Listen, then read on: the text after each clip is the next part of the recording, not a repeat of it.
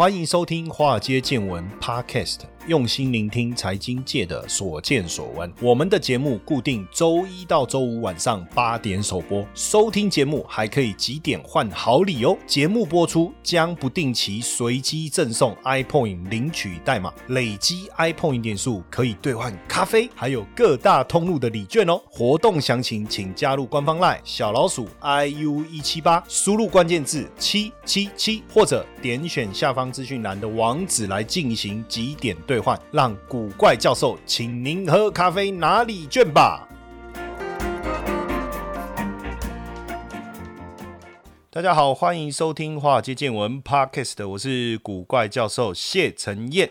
好，那今天的主题要来跟大家聊什么？简单来讲，我们先看一下新冠疫苗它目前的状况了哈。因为之后我也想跟大家聊一下，有比如说到金门旅游哈，也是一种出国嘛哈，至少飞坐飞机离开本岛，对不对？哈，然后比如说去博流泡泡哈，这个那现在新冠疫苗现在大规模的接种哦，世界各地就铺天盖地的展开了哈。到目前为止哈，就统计到三月底为止，有一百三十五个国家那。各类疫苗总共注射了四点五亿剂，哦，这个算是人类史上这个前无古人呐。后面有没有来者，我们就不知道了。最好是不要了，就这样子。但是规模之大，速度之快，确实创纪录了。因为这个过程相当复杂，包括研发、生产、储存、运输跟接种的能力啊。那各个地方接种的状况啊，呃，有一些蛮大的差异。我们目前看到每一百人接种的数量最多的，大家心里面可以猜一下哈。你你会猜哪一个国家？家或哪一个区域哦？我跟大家公布这个答案，你一定会吓到，也不是吓到，就就是啊，就有点讶异哈。每一百人，我们现在不是讲总剂量哈，我们讲每一百人接种的技术最多的是智利，不是励志哦，励志是那个一个女女星的哈，我讲的是智利。然后呢，第二名是英国，哎，英国接种的速度那么快。然后第三名，噔噔噔噔，美国，没错哈，就是你你可能一开始想到的是美国哦，其实美国是第三哈。然后土耳其跟德国接种的速度也蛮。快的，但是总数的话，哈，总数最多确实美国的是最多一点二四亿剂，然后中国是七千五百万剂，印度是四千五百万剂。因为刚才我前面讲那个数字是每一百人呐接种的情况哈。然后比如说像之前封城比较严重，像英国四月十二号开始哦恢复这个酒吧跟健身房哈，然后还有现在也在测试这个疫苗护照。那当然这个能不能大规模检测跟疫苗护照会是进一步放宽的一个关键哦。那预计如如果能够这个放宽的话，应该是五月十七号，五月中以后有机会恢复海外旅行的一个机会，所以确实让大家很兴奋了。那只是说这一次这个东京奥运呢，是不对海外观众开放了哈，就是说就是运动员自自己比，但没有人帮你加油哈，这个也蛮心酸的哈。但是没办法，就是这样了哈。那因为除了疫情疫苗接种的速度非常快速之外，还包括一个非常重要的就是拜登最新的这个基础建设的方案呢，对接下来整个经济复苏带来非常重要的一个影响哦，因为疫苗的接种的速度啊，跟财政的扩张啊，会有助于这个经济的一个复苏哦。那因为上个星期，呃，也就是说。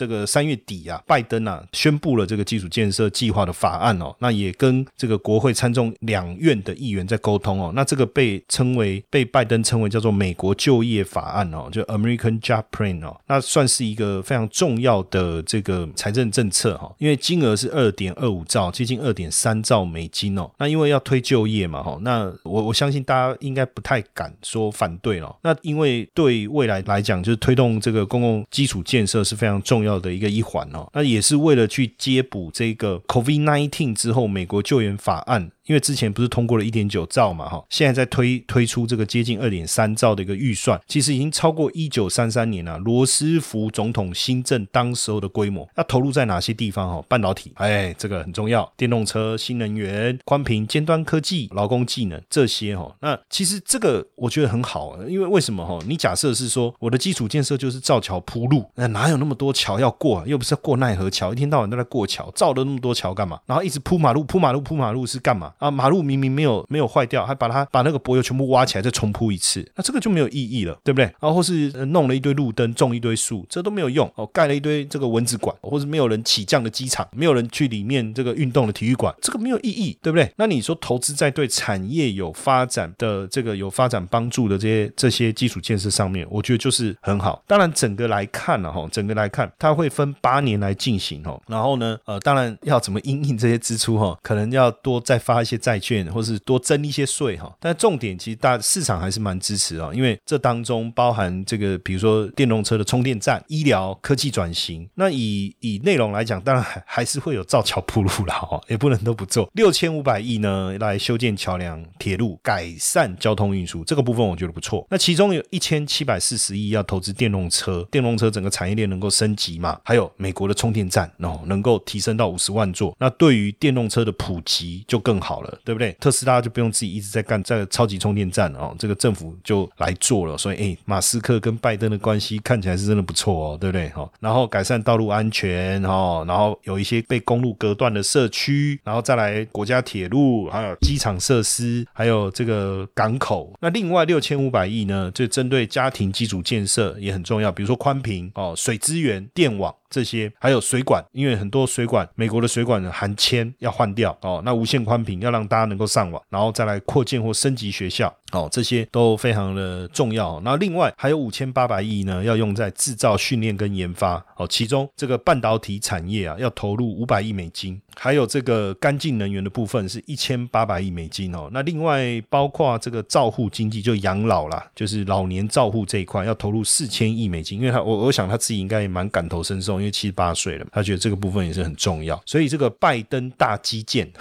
拜登大基建哦，这个很响亮哈。那这个我们刚才讲到八年超过两兆，包含了铁路、公路、电动车、供水系统、宽频、学校这些哈。当然，这五大类的方向就是我们刚才帮各位整理的，包含基础建设、老人照护、水资源、这个学校设施，还有美国产业，包括半导体、包括电动车这个部分哦。那钱怎么来？这不是我们要去。烦恼，因为这个是政府要去烦恼的事情。当然有可能要加税，比如说公司税要从二十一趴提高到二十八趴，然后呢再来就是富人税哦这些，或是税务上面的漏洞，这些应该都有办法哈。那重点是什么呢？就是在这个基础建设的计划出来以后，我们很开心。其实这个计划出来，我个人是非常认同，因为这背后代表一件更重要的事情，就是说景气原本是因为疫情中间的一个暂停，出现一个很低基期的一个比较的一个强劲的一个。复苏，那这个复苏之后能不能延续？其实多数人是保持怀疑的态度，甚至大家在认为说，你政府还有什么武器？你要什么工具？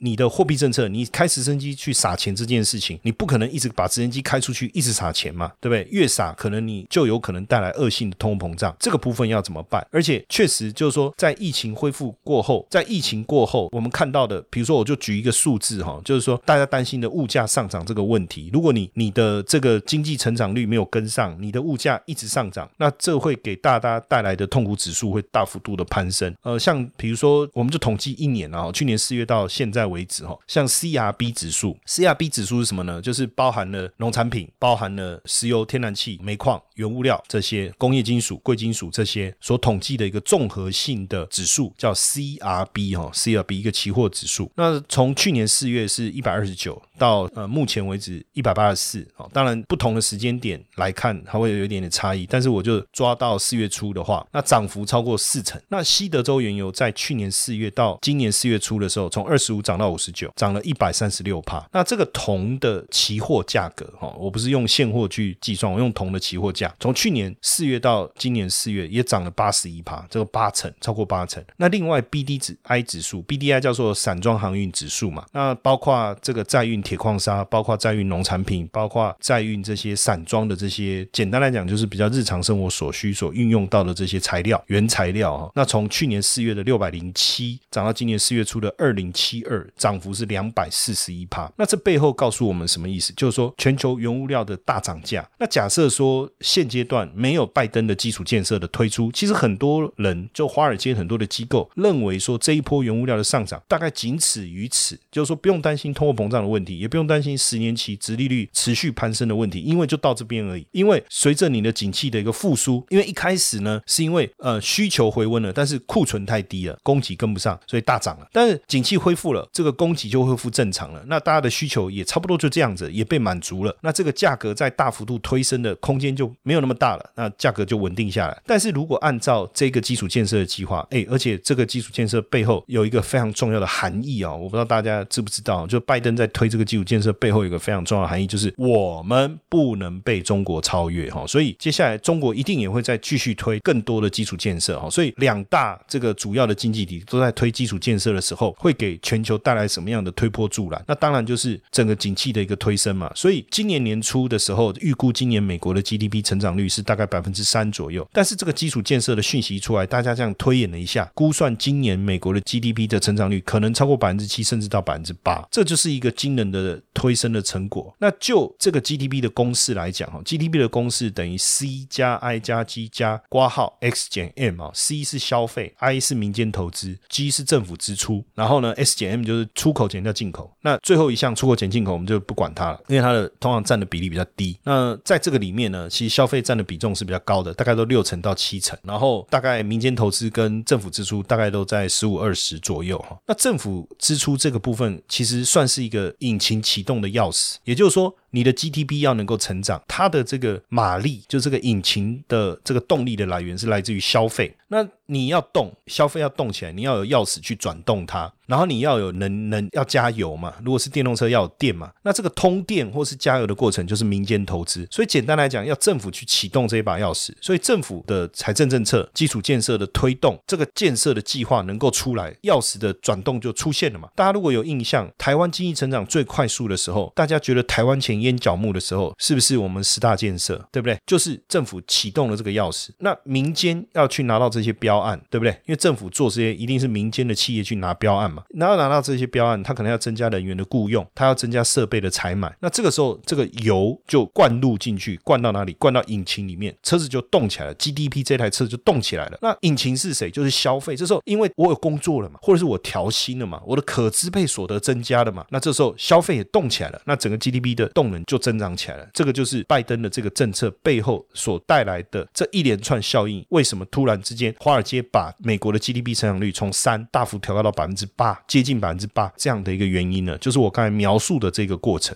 投资的资讯这么多哦，大家一定想说，那平常要怎么样来收集资讯啊？要阅读什么资料？其实只要找到一本好的杂志哈，然后平常你就可以透过这个杂志来补充自己的能量。当然，听好节目也是很重要的。华尔街见闻，对不对？好节目很重要。但如果你想要再多看一些资料，怎么办呢？当然，我觉得《金周刊》是非常好的选择，应该是说首选。那我们现在呢，跟《金周刊》合作推出《金周刊》免费看一年的活动。哎，锦尼和你看看他爸哈，怎么会有这么好康的一个这个活动呢？那详细的内容方案是什么哈？那大家加入我的赖好友哈，小老鼠 i u 一七八啊，小老鼠 i u 一七八，古怪教授的赖好友，加入以后你输入关键。字哈，T O D A Y，今天的英文呐，Today 啦，Today 啦，就 T O D A Y，好，那你就可以进去了解整个方案的详情哦。那因为金周刊免费让大家看一年的这个名额有限哦，所以大家动作要快哦。慢来你就减看一年哦，我们是一半哦，哦，动作要快，好康的东西无法等待。那当然，在这个过程当中，景气从复苏到扩张，你会看到的是企业的获利相当的好。其实就以台股、台湾的企业来讲，最近你看公布的，不论是面板、记忆体、半导体，对不对？反正电子业基本上赚钱没什么了不起，大幅度成长才是重点啊！哦，你会发现这些企业的获利大幅度增加。当然，未来我们就要面对几个事情。第一个，在企业大幅度成长的情况下，你的物价的水平一定会提高，因为更多的资金去追逐更少的资源的时候，物价一定会上涨，就会产生。通货膨胀，通货膨胀也不是坏事，反正就物价上涨的过程就是一个通货膨胀的概念。这个时候，接下来你才会看到升息。所以未来在扩张的过程中，你会看到两件事情：一个就是物价的上涨，另外一个是什么？就是利息的提高。那以目前来看，美国的景气的发展是正向的，中国正向，欧元区正向，台湾也是正向的。所以就呼应了我刚才在讲的这个关键啊，就是说从原物料价格的大涨，大家本来觉得说好景气回来就是就就到这边告一个段落，但是。呢，基础建设的推行等于启动了这个 GDP 高速成长的一个钥匙，这个开关把点燃了，然后整个动下去，这个就不得了了哈。那景气是不是前面有一个强复苏的过程？其实从去年疫情过后，我们看到一个这个道琼的全球房地产的 ETF 哈，从疫情发生当时大概在二十四哈，到目前四十八，涨涨了一倍，这个是全球房地产的数字的一个状况。那另外一个就是我们去看这个大陆的这个官方制造业采购。购经营人指数钢铁的部分，因为房地产的建构当中一个非常重要就是钢铁嘛。那这个指数呢，目前也在疫情之前哦，简单来讲就是一九年到二零年初的时候，这个采购经营人指数钢铁业的采购经营人指数持续的下滑，然后呢也接近三十六，低于五十就是这个产业在紧缩嘛哈。那最近这个数字不但上来，也跑到了四十八，已经快接近五十了，所以表示整个钢铁业对于未来的前景是相当乐观的。那钢铁企业的乐观当然依据是什么？就是房地产或基础建设。那房地产已经上来了，那未来基础建设再推升下去，当然对景气复苏的动能是会很强的哦。问题就是说，那景气复苏的过程当中，我我们不用特别去讨论什么消费啦、观光啦、游艇啊、迪士尼乐园。当然，这个我们之后也还可以再持续来来讨论哦。我我之后我也想说再找找时间再来聊一聊这些股票，因为这些股票也是蛮有趣的。但是就景气复苏来讲，真正会受惠，就疫情过后，我觉得疫情过后真正马上能受惠的是什么？就是金融、地产、能源跟公用事业，或是工业型的这些。那为什么这样讲？哈，首先景气复苏，利率会从低档开始攀升。景气复苏，企业的资金的需求更为活络哦。那这个金融市场的投资，包括财富管理的需求，这些对金融产业来讲都是很大的一个帮助。所以景气复苏以后，对金融股来讲肯定是好的。那能源就不用讲了嘛。我们刚才从 B D I 散装航运指数讲到 C R B 指数，讲到铜的价格，讲到钢铁这些，讲到石油的价格，这些都是能源。好，那能源的需求肯定在景气复苏的时候，它的整个需求会在大幅度的增加。那之前其实我有分享过哈，就是说，因为我们这个 Press Play 也有一个订阅的频道了哈，那。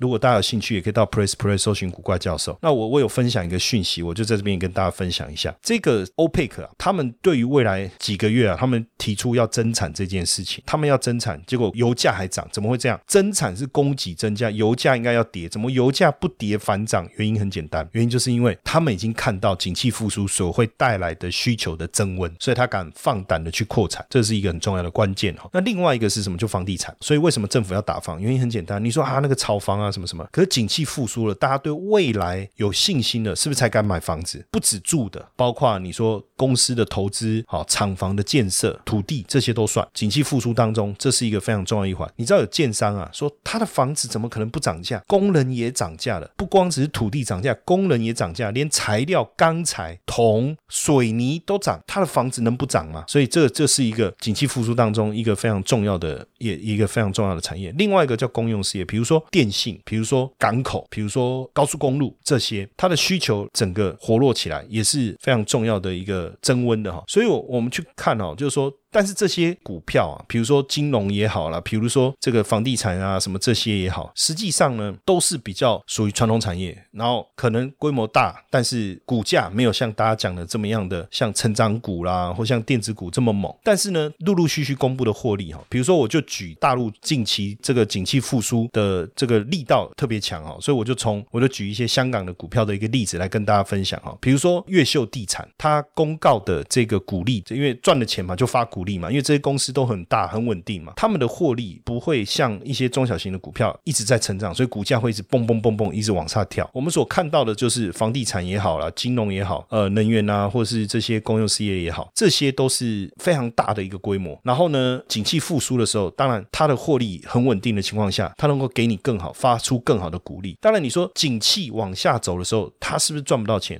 未必。但是呢，它要除粮草来过寒冬，所以它股利的发放当然。就会比较少，是这个原因，不是说它不会赚钱。比如说，就像我讲越秀地产，那这个是香港的上市公司，它今年股利发放的成长幅度，相较去年是增加了二十八趴。然后像这个光大中国的光大控股，它股利发放较去年成长超过五十趴。然后呢，建涛集团哦或雅居乐集团这两个所公告的股息的发放，都较去年超过五十趴以上。那因为台湾有除权息其实香港这个香港也有很多的这个香港的企业已经公。公布它的业绩跟股利发放的比例，而且我刚才讲到的金融股的部分啊，其实为什么我要特别讲香港的这些股票，是因为呃，我长期在关注，我发现香港的金融股被低估的情况是更为严重的哈，而且他们的获利其实相当好，因为之前可能大家担心这个什么影子银行的问题。所以对于金融股好像有点害怕。可是实际上，大型的像中国银行啦、交通银行、农业银行这些，其实根本不用担心，它的规模太大了。那所公布的这个股息率啊，既然高达百分之七，像中国银行就七点八八，中信银行的殖利率啊，现金股利殖利率七点六八，交通银行就高达七点六五了哈，农业银行也有七点零五。那另外呢？我们最近我我在讲这个公用事业，比如说港口，大家有没有发现，就是说这个大排长龙啊，就是苏伊士运河的长次号已经离开了，可是航运股还是走强。其中还有一个关键，就是因为因为现在跟苏伊士运河没有关系的美国航线也涨了四到五成，而且今年第二季就四五六三个月，海运的运费还是高居不下。为什么？因为港口很热啊，哈，而且接下来。哎，第二季也是出货旺季啊，所以我们也看，就是像这个跟港口相关的相关的这个股票啊，最近也也突然之间啊，像这个中原海运港口哈，这个我不知道大家知道这个股票，这个四月一号一天就涨了七趴，就股价都开始出现这个大涨那像这种呃能源啊、公用事业相相关的，像比如说中广核新能源哈，殖利率超过就百分之六了，然后跟这个公用事业有关的，比如说中国电力，殖利率高达八点六趴，中国光。大水务的殖利率就有六点五八，哦，华润电力也有六点一一，然后像这个北控水务啊，就自来水相关的哈，就五点四九。那另外房地产啊，像我看最近这个大陆几个房地产的这个 REITs 啊，因为呃 REITs 基本上你的获利啊百分之九十都要配出来哈，这个没有什么好争论的哈。所以像这个富豪产业信托，它的殖利率是八点四，招商局产业信托殖利率高达八点三，那春泉产业信托的殖利率也高达七点一。七哦，所以我们会发现，就是说，在疫情趋缓，然后景气强劲复苏，那未来我们会迎来的环境是什么？其实就是高成长、高通膨。那我跟就跟大家讲，四大天王、四大产业啦，不是四大天王，景气复苏、金融、能源、地产跟公用事业，这个是一个非常重要的产业的一个方向。但是这些产业都相当的具备一定的规模，金融股哪一个不是大到不能倒，对不对？能源、公用事业哪个不是够大？所以你要期望它的。股价会大幅度的增温，可能有，但是上涨的幅度绝对远不上我们在看那些电子股的表现。但问题是，当通膨上来，就我讲，接下来景气大幅度扩张以后，有两件事情一定会发生，一件事情就是通膨，另外一件事情就是升息。所以你就必须去确认说，你手上的投资在疫情过后。我觉得，所以我我一直在讲，疫情过后啊，什么迪士尼这些都很好，呃，航空啦，什么呃，这个这个公主号啦，哈，这些啊，这个都很好，都很好，OK，没有问题。但是我们未来真正面对的真正重要的环境是什么？哎，升息跟通膨的时候，你要找出跟这个高度相关的产业来做投资，就是我刚才讲的嘛，房地产、金融、能源跟公用事业嘛。那当然，因为这些产业，它你要赚到它的大幅度的股价的一个获利空间，可能没有那么容易。但是呢，这些公司如果他们是稳定获利的，它能够提供你稳定的这个配息收益，那自然而然就值得我们在这个阶段来去做投资，因为至少至少呃有了这些稳定的这个利息的鼓励的一个发放，我们就不用去担心升息跟物价上涨这件事情。而且确实哦，你去看哦，不管是今年哦，随便一家公司只要鼓励发放很多，殖利率很高，股价马上就砰，什么中飞航啦，什么这个人保啦，哦，还有像华硕啊，不是每一个都这样吗？啊所以你就会发现，在对升息跟物价通膨发生的这个预期的情况下，大家对于殖利率有更高的一个要求，就会有更高的要求。当然，在这个部分，我们刚才讲到的香港的这些产业跟个股，实际上就殖利率来看，目前比台湾相对应的类股的殖利率稍稍微好一点，也不是说好到这个不得了哦，那就是稍微好一点。当然，台湾比如说台湾的金融股殖利率也很好，大部分的金融股现在也有六趴七趴，像今年这个富邦哦。它的配息。哦，两块变成三块钱，对不对？也增加了百分之五十，哎，几乎都有异曲同工之妙。然后包括我们的银建股，银建股今年的殖利率也都非常好，因为整个获利的一个推升。然后那你说跟这个源能源相关的钢铁啦，这个塑化啦，哦，但是我觉得这个部分没有我想的那么纯，因为其中还有一个我比较喜欢的是公用事业，但是我们台电没有挂牌，我们的台水没有挂牌，哈，这个我觉得比较可惜。然后我们的高速公路也没有挂牌，这个比较可惜啊，要不然我觉得这一块也是一个非常好。好投资的方向，好，所以我才举了这个这个香港的股票，像这个中国电力啊、华润电力啊、长江基建呐，哈，这些北控水务这些来来举例嘛，哈。当然你说，那如果说，哎，台湾这些，你说金融、银建这些，你还是有兴趣，因为还是有，比如说台湾大哥大、啊中华电信啊，这个也不错啊。那有没有比如说像这个国泰精选三十这个 ETF 里面的股票，就是我们刚才讲的这些概念，它都包含在内。那另外一个就是说我刚才讲到的，像这个中国的银行啊、